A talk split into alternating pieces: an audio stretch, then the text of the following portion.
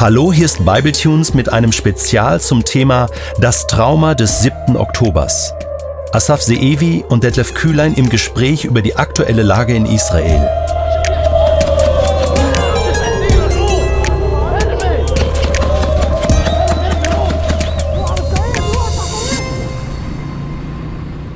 Herzlich willkommen in einer weiteren Episode in unserer Spezialreihe Das Trauma des 7. Oktobers. Ich bin Asaf Zeevi, gebürtiger Israeli, Reiseleiter und Buchautor, unter anderem auch zum Thema Nahostkonflikt. Es ist unsere erste Episode im neuen Jahr 2024. Wir hatten eine kurze Pause über die Festtage, aber im Krieg gab es keine Pause. Am kommenden Sonntag werden das 100 Tage des Krieges sein. Wie jedes Mal beginnen wir auch heute mit einem Update im Kriegsstand. Nachher sprechen wir über ein zivilgesellschaftliches Thema, gehen auf eine Hörerfrage ein und beschäftigen uns mit dem Vertiefungsthema heute Gaza vor dem Streifen. Und den Schluss widmen wir einem Einzelschicksal, diesmal nicht aus meinem Mund, sondern wir haben einen Gast aus Israel. Beginnen wir gleich mit einem Blick auf Gaza, auf die Entwicklung des Krieges dort. Von außen mag man vielleicht den Eindruck haben, es gäbe so etwas wie ein Stillstand. Dem ist nicht so. Seit wenigen Tagen spricht die israelische Armee und zuständige Politik von der neuen dritten Kriegsstufe oder Phase. Was ist damit gemeint? Bis jetzt gab es zwei Phasen. Die erste ist die Eroberung, die physische Eroberung der Oberfläche. Das ist ein klassischer Krieg, wie man den sich vorstellt. Die zweite Stufe ist dann die Entdeckung, Kartierung Erkundung und letzten Endes dann die Zerstörung der Infrastrukturen, die für Kampfhandlungen, für Terror benutzt wurden. An erster Stelle äh, sprechen wir über Tunnel, aber es gab auch Waffenherstellungsanlagen bis hin zu Raketen und so weiter. Und die dritte Stufe, sie kommt danach. Die israelische Armee möchte vor Ort nicht bleiben, aus mehreren Gründen. Es ist auch für die Soldaten selbst einfach zu gefährlich. Sie zieht sich zurück in äh, neuen Stellungslinien und von da bei Bedarf gehen sie gezielt hinein. Nun begann diese neue dritte Stufe im Norden des Gazastreifens inklusive in Gaza-Stadt und im Süden und in Teilen des Zentrums, vor allem rund um Flüchtlingslager, die dann Hochburgen der Hamas sind, da ist es unterschiedlich, überwiegend schon in der zweiten Phase. Man kann sagen, die erste Phase ist in den wenigen kommenden Tagen dann komplett durch. Ab der dritten Phase und erstmal ohne absehbares Ende möchte Israel die Grenze zum Gazastreifen unpassierbar machen, damit sich der 7. Oktober in keinster Form wiederholen kann. Dafür errichtet die Armee aktuell hauptsächlich mit Erdarbeiten, aber es wird mit Sicherheit auch viele andere Maßnahmen geben, eine Pufferzone. Ein Kilometer breit entlang der gesamten Grenze innerhalb des Streifens. Die Diskussion über wer kontrolliert den Gazastreifen und in welcher Form nach dem Krieg laufen im Moment. Aber in allen Modellen geht man davon aus, in dieser Pufferzone wird Israels Armee dauerhaft sitzen. Im Bereich der Entführten gab es kaum Neuentwicklung. Allerdings kamen letzte Woche drei neue Namen dazu, weil man über drei weitere Personen weiß mit bestätigten Infos, sie sind auch unter den Entführten. Insgesamt sind es aktuell 136 Entführte und von diesen sind 26 schon ermordet worden. Jeden Tag gibt es neue gefallene Soldaten. Aktuell sind es etwas mehr als 180 und die Anzahl der palästinensischen Kriegstote äh, liegt schon bei über 25.000. Noch einmal Vorsicht mit den Angaben, da gibt es keine komplett zuverlässigen Daten. Nach Einschätzungen der israelischen Armee sind aus dieser Zahl 8000 äh, Hamas-Kämpfer. Die Anzahl der Flüchtlinge innerhalb des Gazastreifens ist nicht weniger als verblüffend. Es ist kaum verändert, weil sich das nicht mehr groß verändern kann. Aus 2,2 Millionen sind 1,9 Millionen Flüchtlinge. Die meisten konzentrieren sich ganz im Süden des Streifens in Richtung Mittelmeer rund um Rafah äh, in der südlichsten Stadt und sie warten, sie warten auf Neuigkeiten. Im Westjordanland, Westbank, Judäa und Samarien bleibt es insgesamt ruhig. Allerdings gab es in diesem Zusammenhang eine nicht unwichtige Neuentwicklung. In einer Wohnung im Süden Beiruts haben drei israelische präzise Raketen bestimmte Zimmer in einer bestimmten Wohnung ähm, getroffen. Sie explodierten drinnen, ohne viele Schäden hinterlassen zu haben, aber mit hohen Temperaturen, die länger andauern. Eine gezielte Tötung. In dieser Wohnung war das wichtigste Liquidierungsziel Salah el-Aruri. Das war der Mann der Hamas, der für ihren Arm im Westjordanland zuständig war. Dieser Mann hatte zwei mögliche Lagen in seinem Alltag in den letzten Jahrzehnten. Entweder hat er gerade in dem Moment Anschläge kommandiert oder er war beschäftigt mit der Planung neuer Anschläge. Durch seinen Tod verliert die Hamas für eine gewisse Zeit ein gewisses Stück ihrer Fähigkeit, Anschläge zu verüben im Westjordanland. El Aruri galt als Nummer zwei in der gesamten Organisation Hamas. Er wurde auf libanesischem Boden getötet und er ist nicht der einzige. Wissam Tawil ist der Befehlshaber der Eliteeinheit der Hisbollah. Die Eliteeinheit namens Radwan, über die wir hier bereits gesprochen haben, die sich darauf spezialisierte, in israelische Ortschaften einzudringen und genau das zu tun, was am 7. Oktober kam, nur an der Nordgrenze vom Libanon aus. Vor dem 7. Oktober wäre das nahezu undenkbar, dass Israel sich für diese Liquidierungen entscheidet und sie so tief auf libanesischem Boden ausführt, aber der 7. Oktober hat die Spielregeln verändert und Israel ist bereit, ein deutlich höheres Risiko einzugehen. Das Risiko steht klar auf dem Tisch. Erst letzten Sommer sprach der Chef der Hisbollah, Nasrallah, und sagte, jede Tötung durch Israel auf libanesischem Boden, ganz egal, ob das ein libanesischer Staatsbürger ist oder ein Bürger eines anderen Staates, auch Iraner, sagt er ausdrücklich, jede solche Tötung ist eine Überschreitung der roten Linie und damit droht er ganz klar mit einem umfassenden Krieg. Trotz dieser Drohung entschied sich die Hisbollah bislang nicht für einen Krieg, sondern für Angriffe auf ausgesuchte Ziele. Die Woche trafen in der Tat mehrere Raketen die ähm, Luftraumkontrollanlage von Nordisrael auf dem Berg Meron. Da schlugen die Raketen auch präzise ein. Ähm, Allerdings haben sie das nicht geschafft, was sie sich erhofft haben, nämlich Israel im Luftraum blind zu machen.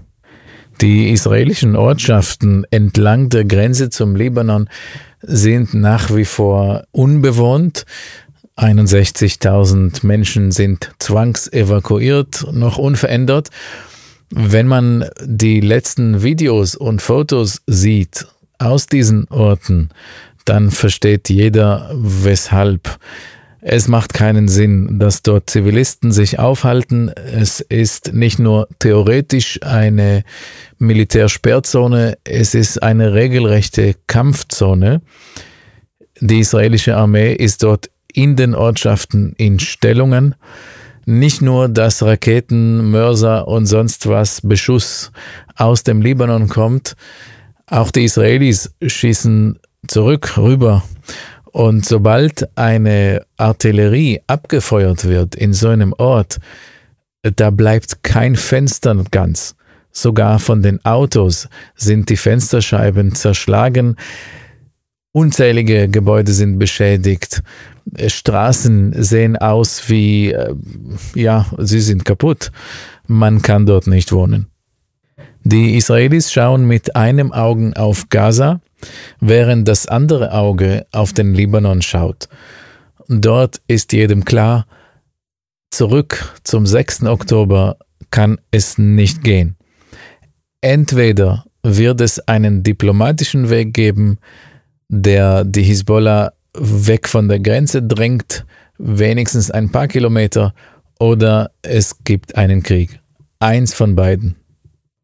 Im Roten Meer hat die internationale Koalition bereits angefangen, gegen die Houthi-Angriffe aktiv vorzugehen, mit ersten Erfolgen, und Israel ist kein Teil davon. Das ist für alle Beteiligten besser so, und es ist kein Wunder, dass viele Länder äh, da mitmachen. Die Houthi haben angekündigt, jedes Schiff anzugreifen, das in einem israelischen Hafen anhalten möchte. Dazu muss man wissen, der internationale Seehandel, der läuft wie eine Postlinie. Das heißt, ein Schiff hat viele Container und wenige Container werden auf dem Weg unter anderem auch in Israel wie an vielen anderen Stationen abgeladen. Das kann sein, dass ein Schiff erst im israelischen Hafen in Ashdod anhält und dann weiterfährt nach Genua oder nach Hamburg. Wenn die Reedereien das Rote Meer vermeiden möchten, dann müssen sie ganz Afrika umfahren und das würde zu einem weltweiten Preisschock führen.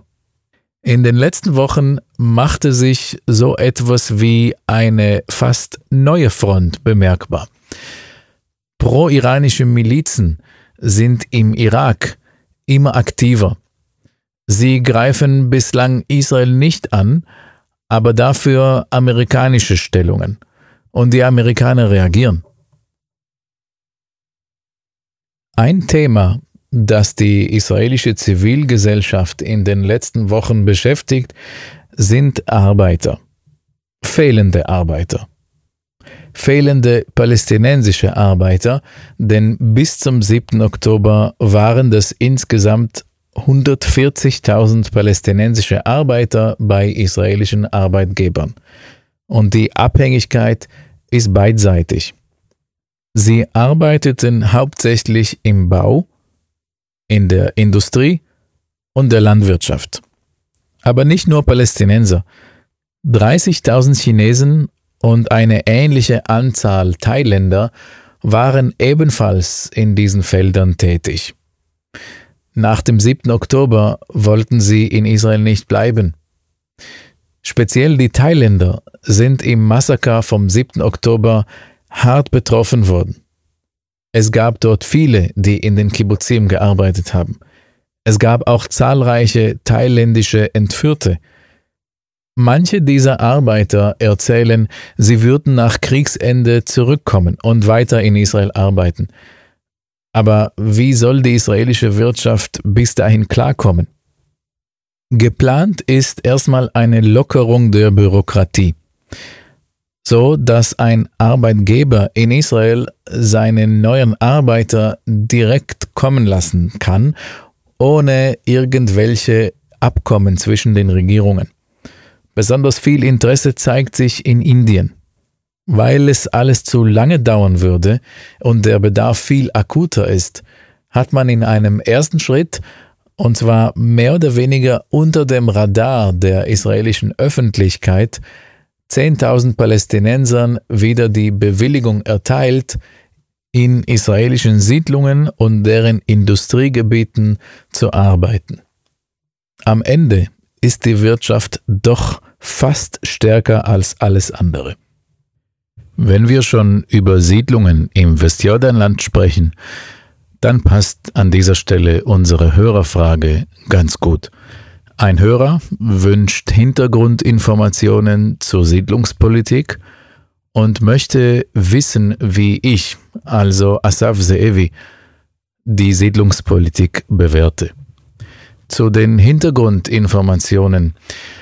Das Thema muss differenziert betrachtet werden. Es ähm, hat mehrere Aspekte, geografische, historische, soziologische, wirtschaftliche, politische, rechtliche und die Antworten sind ähm, in einem größeren Spektrum möglich, so dass eine Antwort mit ausreichender Tiefe den Zeitrahmen als Hörerfrage innerhalb der heutigen Episode sprengen würde. Dafür kann ich aber eine extra Episode empfehlen, die wir zu diesem Thema ähm, aufgenommen haben. Wir haben in der früheren Spezialreihe Der Nahostkonflikt eine Episode gehabt mit dem Namen Israelische Siedlungen. Das ist auch als Video mit Landkarten erhältlich. Auf YouTube findet man das. Wir können gerne einen Link hinzufügen heute. Dort, denke ich, ähm, wird man genug Hinter Hintergrundinformationen bekommen. Aber zur Frage, wie ich persönlich das bewerte, die Siedlungspolitik. Das war bei mir ein Prozess. Heute im Nachhinein würde ich sagen, ein Prozess der Ernüchterung. In früheren Jahren habe ich geglaubt, die Siedlungspolitik stellt ein Hindernis auf dem Weg zum Frieden dar. Ähm, die zwei Staaten, ich habe daran geglaubt, dass das wohl die Lösung ist. Und die Siedlungen äh, zerschneiden absichtlich das äh, Territorium, das für den palästinensischen Staat vorgesehen ist, und damit sind sie ein Problem. Als Israel 2005 die Siedlungen vom Gazastreifen räumte, 35 Ortschaften mit in etwa 8000 Siedlern, war ich damals dafür, weil ich dachte, dass das eine neue Chance gibt, das ermöglicht Palästinensern das Territorium, angefangen mit dem Gazastreifen, aufzubauen und äh, Zukunftschancen zu entwickeln. Die Realität kam anders. Nahtlos nutzten die Palästinenser, angeführt von der radikal-islamischen Hamas, die äh, Abwesenheit der israelischen Sicherheitskontrolle aus, um Krieg zu führen. Sofort kamen Raketen aus dem geräumten Gazastreifen auf israelische Städte. Im Laufe der Jahre wuchs die Bedrohung aus dem siedlungsfreien Gazastreifen nur noch. Irgendwann dachten Großteile der israelischen Bevölkerung und ich darunter, die Siedlungen waren das kleinere Übel. Die Lage nach der Räumung ist viel übler geworden, viel gefährlicher für alle. So war die Räumung der Siedlungen vom Gazastreifen eine Lektion. Das sollte man nicht wiederholen, zumindest für Großteile der israelischen Bevölkerung. Ich persönlich wäre eher dazu bereit, manche Siedlungen räumen zu lassen, wenn ich wüsste, dass dafür Frieden und Sicherheit kämen. Leider schätze ich es aber anders ein. Nicht weniger wichtig sind die Erkenntnisse, die ich aus der palästinensisch-arabischen Perspektive kennengelernt habe. Und zwar unterscheidet die palästinensisch-arabische Perspektive israelische Ortschaften von Siedlungen im Westjordanland nicht voneinander. In der Berichterstattung auf der Straße die Semantik ist nur Siedlungen und nur Siedler.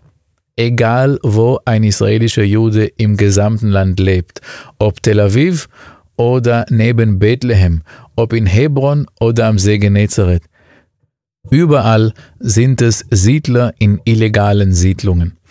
So ist diese Unterscheidung eigentlich westlich und künstlich und für den Konflikt aus arabisch-palästinensischer Perspektive gar nicht so richtig relevant.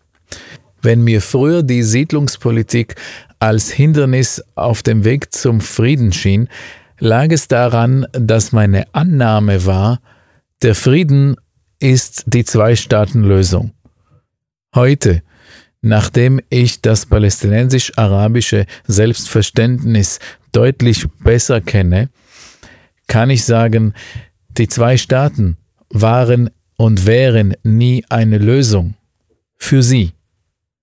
Es gab viele Zwei-Staaten-Pläne, der erste 1937, der letzte 2020 und alle wurden durch die palästinensische politische Führung vehement abgelehnt. Israel hingegen wäre bereit, Siedlungen zu räumen. Zusammenfassend bewerte ich persönlich die Siedlungspolitik als ein Symptom des Konfliktes und nicht als eine Ursache. Unser Vertiefungsthema heute Gaza vor dem Streifen wir nehmen alle den Gazastreifen so selbstverständlich wahr, als wäre er schon immer da gewesen. Er war aber nicht immer da. Er ist relativ neu und ein Ergebnis des Konfliktes. Im Zeitalter vom Live-Ticker mit so vielen und schnellen Informationen verpassen wir manchmal den Überblick und den Rückblick. Und bekanntlich ist es so, wer die Gegenwart verstehen will, muss sich mit der Vergangenheit auseinandersetzen. Ich möchte gerne die heutige Episode dafür nutzen. Lasst uns den schnellen Lauf kurz stoppen und den Blick nach hinten richten. Wer an Gaza denkt, denkt an eine Hafenstadt. Aber Gaza liegt gar nicht am Meer. Heute schon, aber das alte, das antike Gaza lag auf einem 40, 50 Meter hohen Sandhügel, fast drei Kilometer vom Meer entfernt. Diese Stadt ist über 3500 Jahre bewohnt und viel mehr als eine Hafenstadt war sie ein Grenzort. Gaza liegt im Übergang zwischen dem fruchtbaren Gebiet am Mittelmeer und der großen arabischen Wüste weiter südlich bis hin zur arabischen Halbinsel. Gaza ist ein Übergang und Gaza war für viele ein Tor zu dieser Wüste, ein Tor zum Landweg. Auch in der Bibel kommt Gaza als Grenzort schon in der ersten Erwähnung vor. Ich lese aus dem 1. Mose Kapitel 10, Vers 19 vor. Und das Gebiet der Kanaaniter erstreckte sich von Sidon bis nach Gaza, also die Südgrenze der Kanaaniter. Im 13. Jahrhundert vor Christus eroberten die Philister die Stadt. In den meisten späteren Erwähnungen Gazas in der Bibel kommt die Stadt in diesem Zusammenhang vor. König Salomo regierte Gaza, wieder als Grenzort. Der Grieche Herodot im 5. Jahrhundert vor Christus beschreibt die Stadt als Tor zur arabischen Halbinsel. Nicht ohne Grund. Gaza war die letzte Station der Weihrauchstraße. Die Weihrauchstraße war eine, ein Landweg, ein komplizierter, anspruchsvoller, den nur Nomaden kannten und bewältigen konnten. Dieser Weg verband den heutigen Jemen mit dem Mittelmeer. Die bekannteste Ware, die auf diesem Weg transportiert wurde, war Weihrauch, angebaut im heutigen Jemen, geführt bis zu den griechischen und später römischen Tempeln in Europa und am Mittelmeer. Durch Gaza verlief aber ein noch wichtigerer Weg. Ein internationaler, transkontinentaler Weg, nämlich der einzige, der Europa, Asien und Afrika verbindet. Im römischen Zeitalter nannten die Römer den Via Maris. Das erklärt, weshalb alle möglichen Eroberer auch Gaza erobert haben. Egal wo sie hin wollten, sie mussten durch diese Stadt. Ein bekannter Eroberer Gazas war im 4. Jahrhundert vor Christus Alexander der Große. Er belagerte die Stadt und massakrierte ihre Bevölkerung. Im 1. Jahrhundert vor Christus gab es einen anderen Alexander, Alexander Janäus, diesmal ein jüdischer König. Nach neun Monaten der Belagerung ließ er die Stadt komplett zerstören. Als das römische Reich christlich wurde und das byzantinische Reich entstand, blieb Gaza eine auffällige heidnische Hochburg. Im siebten Jahrhundert erobern die Stadt zum ersten Mal die Araber. Und nun gibt es auch Muslime neben Christen und einer kleinen jüdischen Gemeinde. Im 11. Jahrhundert wird Gaza durch einen innermuslimischen Krieg vollständig zerstört. Im 12. Jahrhundert erobern Gaza die Kreuzritter und im selben Jahrhundert schafft Saladin, die Stadt von den Händen der Kreuzritter zu befreien. Vom 13. bis zum 16. Jahrhundert lebte in Gaza die drittgrößte jüdische Bevölkerung im ganzen Land unter ihnen gab es auch ein paar bekannte Rabbiner, die bis heute zitiert werden. 1799 eroberte Napoleon die Stadt. Als wenige Jahrzehnte später das Dampfschiff ins Spiel kommt und Züge auf Gleisen rollen, wird der Landweg seine Bedeutung nach und nach verlieren und so auch die Funktion von Gaza. Mit der Fertigstellung des Suezkanals, das war 1869, verliert Gaza fast vollständig an Relevanz. Doch genau aus diesem Grund, weil die Dampfschiffe ins Spiel kommen, fängt Gaza an, den Weg zum Hafen zu suchen, den Blick zum Meer zu richten. Rund um Gaza gibt es landwirtschaftliches und halbnomadisches Hinterland. Dort wurde Gerste angebaut. Und Gerste brauchte man, vor allem für Bier in Europa. Gaza wurde zum Gerstenexporteur. 50 Kilometer weiter nördlich wurde Jaffa zum Orangenexporteur. Aber es gibt einen Unterschied. Orangen müssen aufwendig verpackt werden. Sie brauchen Kisten, Papiere, Sie erzeugen Beiindustrie. Sie bringen Arbeit. Gerste hingegen muss man einfach nur trocken halten. So entwickelte sich keine Industrie in Gaza und Jaffa war auf dem Vorsprung. Rund um das Jahr 1900 lebten 16.000 Menschen in Gaza. Ein nicht kleiner Teil von ihnen waren Migranten aus Ägypten. Das hört man bis heute an ihrem Nachnamen. Sie heißen entweder Ägypter oder nach Städten in Ägypten. Damals war die gesamte Region unter der Herrschaft des Osmanischen Reiches. Aber 1882 ändert sich etwas. Die Briten erobern Ägypten. 1906 gibt es schon eine Bahn, die von Damaskus nach Mekka fahren sollte. Für die Osmanen sollte das eigentlich den Weg nach Mekka, die Pilgerfahrt, Hajj, erleichtern.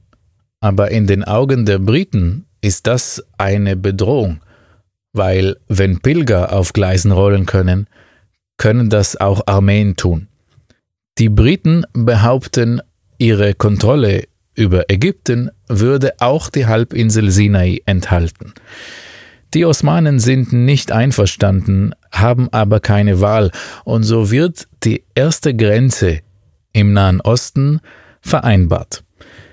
Die Briten und Osmanen nehmen ein Lineal und ziehen eine Linie vom Golf von Aqaba bis Rafah, ein paar Kilometer südwestlich von Gaza. Bis heute bildet diese Linie die internationale Grenze zwischen Israel und Ägypten und zwischen dem Gazastreifen und Ägypten. Gaza wird zum regelrechten Grenzort und die osmanische Armee lagert dort, um jegliche Invasion der Briten vermeiden zu können. Entspannt ist diese Grenze nicht. Es gibt Spionen und Kanonenbeschuss. 1911 eskaliert die Lage und Gaza erleidet Kriegsschäden. Nur drei Jahre später kommt der Erste Weltkrieg. Der Erste Weltkrieg wird in Zusammenhang mit dem Nahostkonflikt zu wenig beachtet. Es ist wie ein Erdbeben. Europäische Mächte zeichnen neue Grenzen, teilen die Region in erfundene Territorien auf, in denen neue Nationen entstehen sollten. Lokale Gruppierungen versuchen ihre Interessen zu stärken und Vorteile zu ziehen, als Gewinner rauskommen. Die zionistische Bewegung zum Beispiel hat als Teil davon den Anspruch auf die historische Heimat und möchte den Judenstaat aufbauen. Es gibt arabische Bestrebungen nach einem eigenen Königreich von Syrien bis Saudi-Arabien.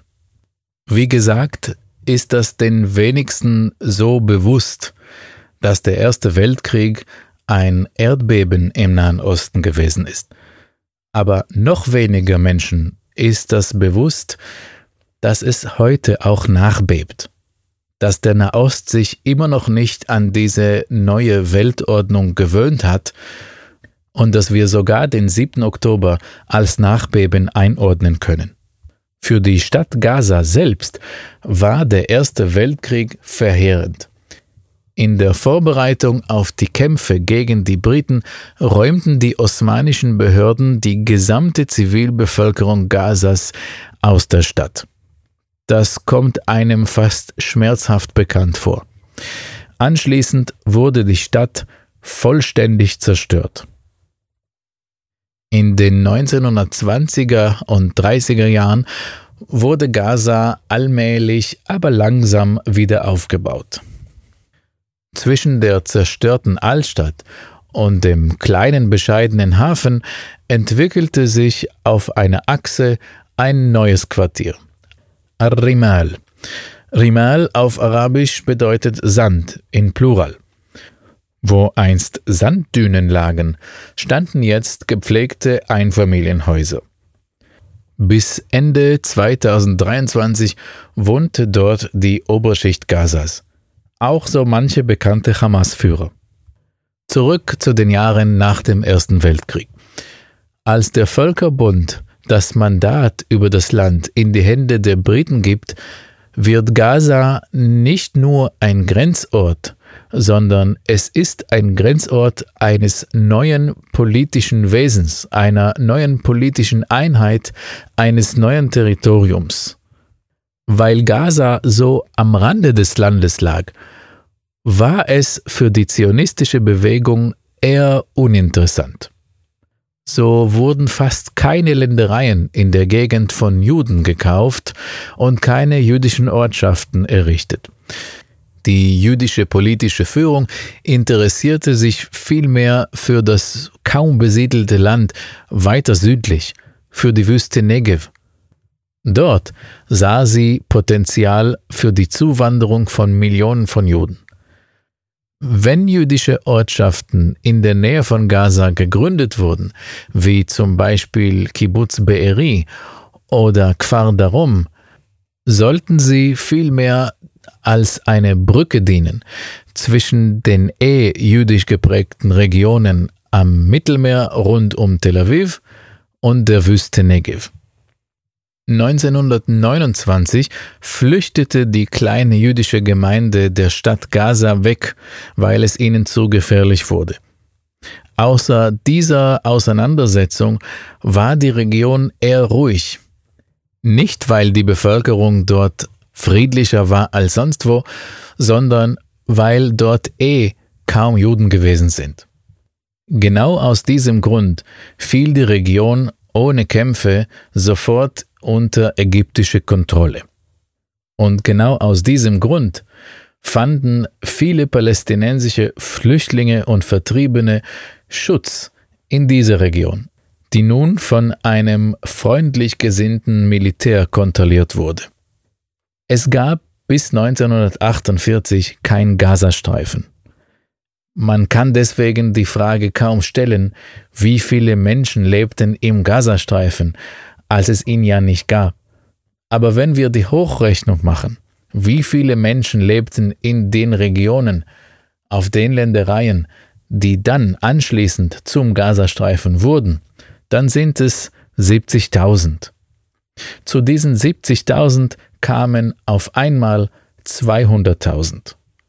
Nach dem Ende des Krieges von 1948 vereinbarten Israel und Ägypten eine Waffenstillstandlinie. Diese Linie schuf eine neue territoriale Einheit und trennte sie von allem anderen, als würde dieser Streifen alleine im Raum stehen. Das kleine Gebiet von 40 Kilometer Länge und 10 Kilometer Breite wurde zur größten Ansammlung palästinensischer Flüchtlinge. So wurde Gaza aus der einstigen Stadt am Rande des Landes, am Rande des politischen Konfliktes, zu seinem Symbol. Wie jede unserer wöchentlichen Episoden schließen wir auch die heutige Episode mit einer persönlichen Geschichte ab. Shani Gabay ist mir schon gleich von Anfang an aufgefallen. Ich kann nicht genau erklären, was. Es war etwas in ihrem Blick, in ihren Augen, eine Art Strahlung. Ich kannte sie erst nur aus den Fotos der Vermissten. Relativ schnell hat sich herausgestellt, wir haben gemeinsame Bekannte. Heute kennt jeder in Israel Shanis Geschichte, weil sie in allen Medien kam.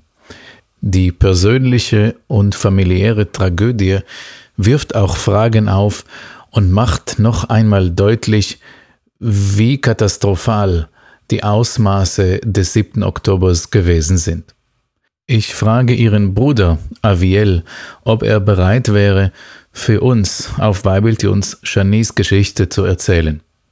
Er sagt zu. אני בן 29 אוטוטו, שאני אחרי חגיגה הייתה אמורה לחגוג 26, וניצן הקטנה בת 23. Der 29-Jährige erzählt, dass seine Schwester Shani neulich 26 wurde und korrigiert gleich geworden wäre. Dann gibt es noch Nizan, die jüngste, 23 Jahre alt. אנחנו עושים מלא דברים ביחד כאחים, בין אם זה ללכת בקיץ כל שבת לים ביחד עם הכלבים. Dann beschreibt er, wie eng verbunden die drei Geschwister sind in der Gegenwartsform. Aviel hat sich sprachlich auf jeden Fall noch nicht daran gewöhnt, über seine Schwester in der Vergangenheit zu reden. Das Leben in der Kleinstadt im Norden Israels ist so, dass jeder jeden kennt. Sie teilten Freunde, Bekannte, Hobbys und Unternehmungen. Shani war voller Lebensfreude. Sie hatte ständig ein Lächeln auf ihrem Gesicht und steckte andere bewusst an. Man muss fröhlich sein, sagte sie immer, weil man nur einmal lebt. Und das war auch ihr Lebensstil.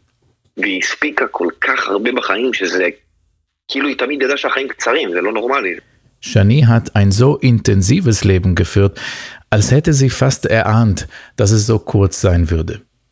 Ihr Jurastudium absolvierte sie als Semesterbeste. In neun Monaten wäre sie mit ihrem Rechtsreferendariat fertig geworden.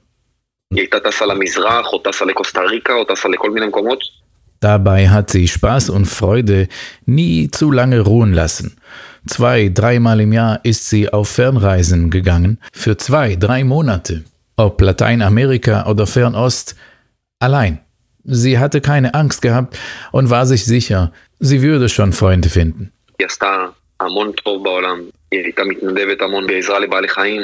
Shani setzte sich für eine bessere Welt ein. Sie war engagiert im Tier- und Umweltschutz. היא הייתה רואה איזה מישהו מעשן סיגריה וזורק על החוף, היא הייתה פותחת עליו.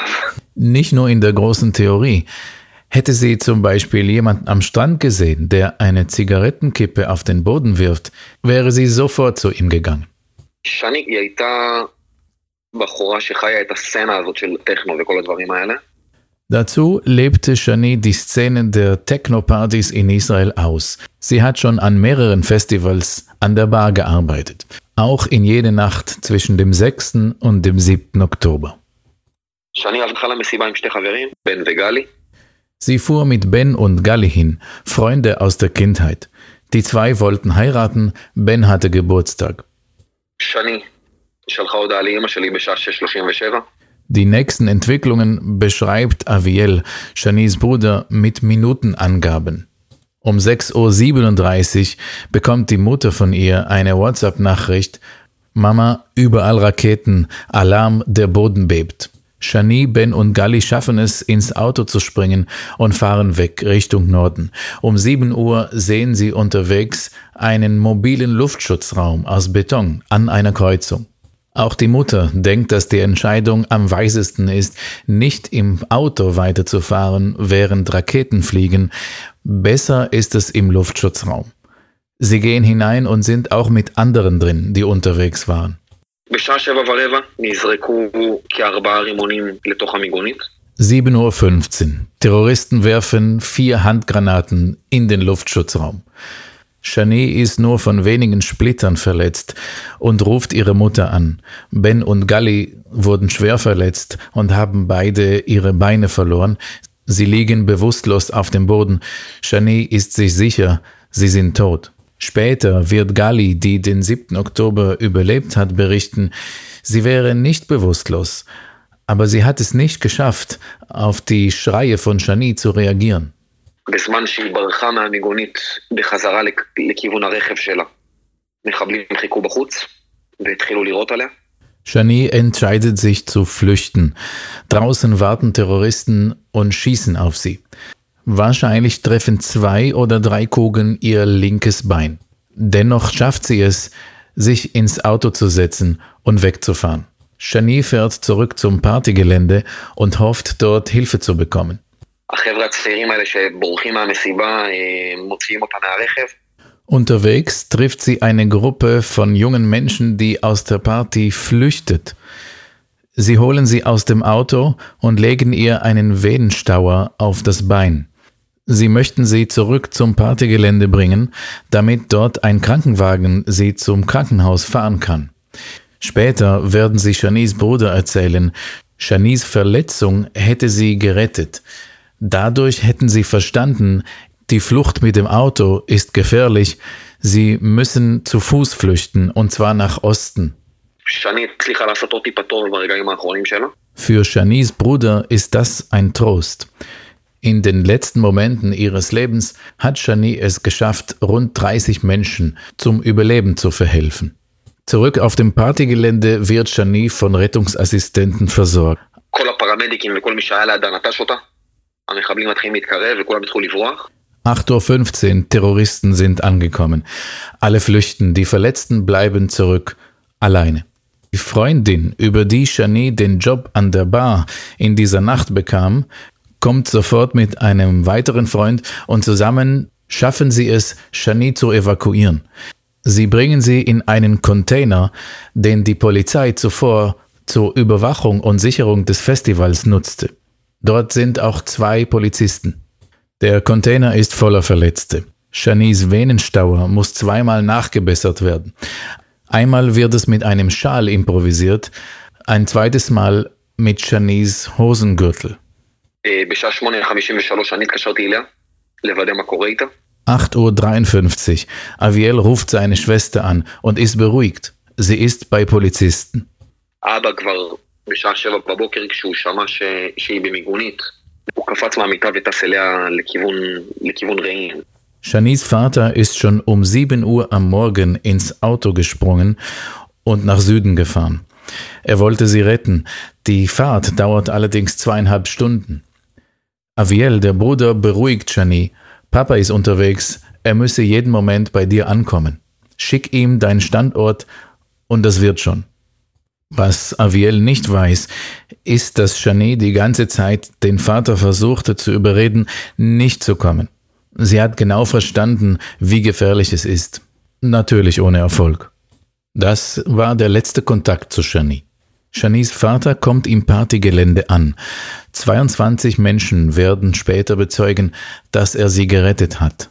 Seine eigene Tochter ist nirgendwo aufzufinden. בימים הראשונים היה לי, מאוד, היה לי המון ספקות, כאילו, אתה יודע, בימים הראשונים של המלחמה, אני יודע שיש המון פצועים, אני יודע שיש המון גופות, אני בן אדם מאוד ריאלי. Aviel bezeichnet sich als Realist. Er weiß, dass die Identifizierungsarbeit der Leichen Zeit braucht. Die Chancen, dass Shani eine der Leichen ist, ist hoch. Allerdings ist die Hoffnung schon gegeben. Shani könnte eine der Entführten sein. Nur, dass es keine Infos gibt. Tagelang. Shani wird eine der Vermissten, über die es keine Infos gibt. Ihre Familie wird aktiv und schließt sich zusammen mit den anderen Familien der Entführten und Vermissten. Sie gehen zu Fuß nach Jerusalem, treffen Minister, Militär, Politiker, Öffentlichkeit, Medien. לא יודע, בחורות עוברות שם מיליון ואחד דברים שאני לא יכול לדמיין אותם אפילו, אבל רציתי להאמין שאם היא תחזור אנחנו נצליח לשקם את הדברים האלה. Aviel ist es bewusst, dass Frauen, vor allem junge Frauen, in der Gefangenschaft der Hamas durch das Schlimmste gehen. Sachen, die man sich gar nicht vorstellen kann. Allerdings will er glauben, dass sie, wenn sie zurückkommt, das überwinden würde. לצערי, אחרי 47 ימים, שכבר ממש התחלנו להאמין שהיא חטופה, הגיעו אלינו הביתה והודיעו לנו שהיא נרצחה. Inzwischen gibt es keine Leichen mehr zu identifizieren. Die Familie ist ziemlich sicher. Shani ist entführt und die Entführung wurde einfach noch nicht bestätigt. Am Tag 47 klopfen Polizisten an der Tür und informieren die Familie. Shani wurde mit Sicherheit bereits am 7. Oktober ermordet.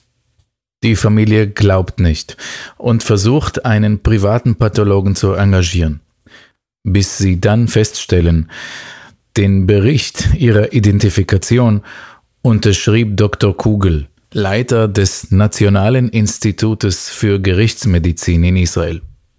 Er ist nicht nur angesehen und zuverlässig, er kannte Shani persönlich. Er war ihr Dozent. Sobald die Ermittlung abgeschlossen ist, wird die Familie im Detail informiert.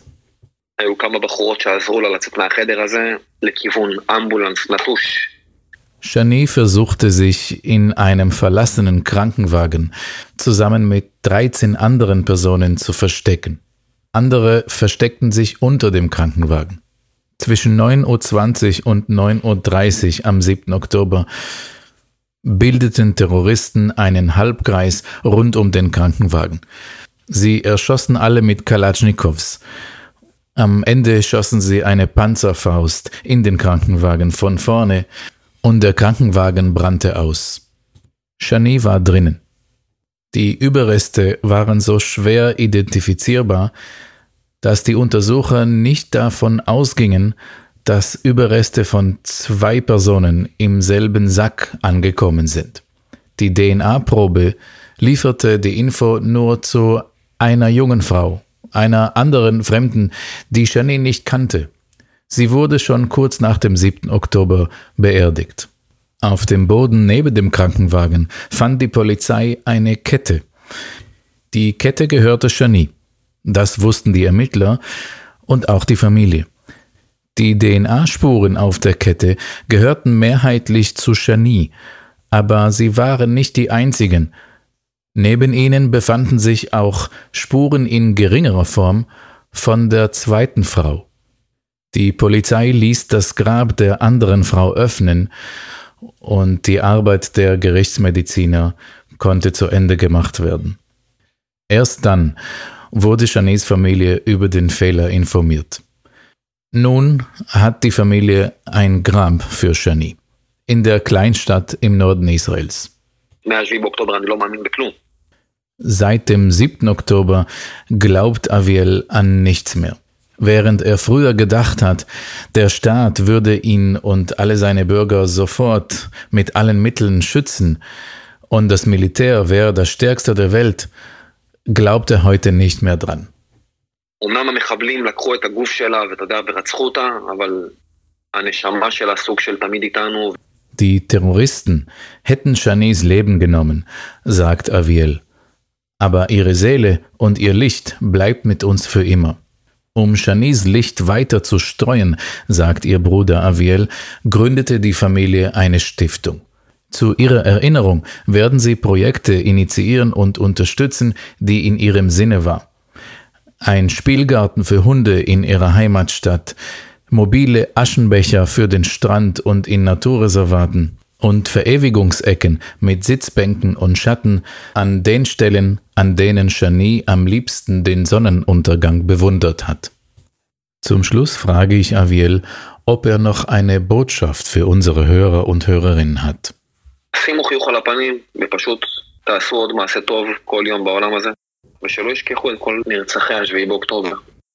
Lächelt und macht eine gute Tat jeden Tag für diese Welt und vergesst nicht die Ermordeten des 7. Oktobers. Ich persönlich staune immer wieder, wenn ich sehe, wie Menschen ausgerechnet aus ihrem tiefsten Schmerz die Energie finden, Gutes zu tun und einen Beitrag für die Welt zu leisten.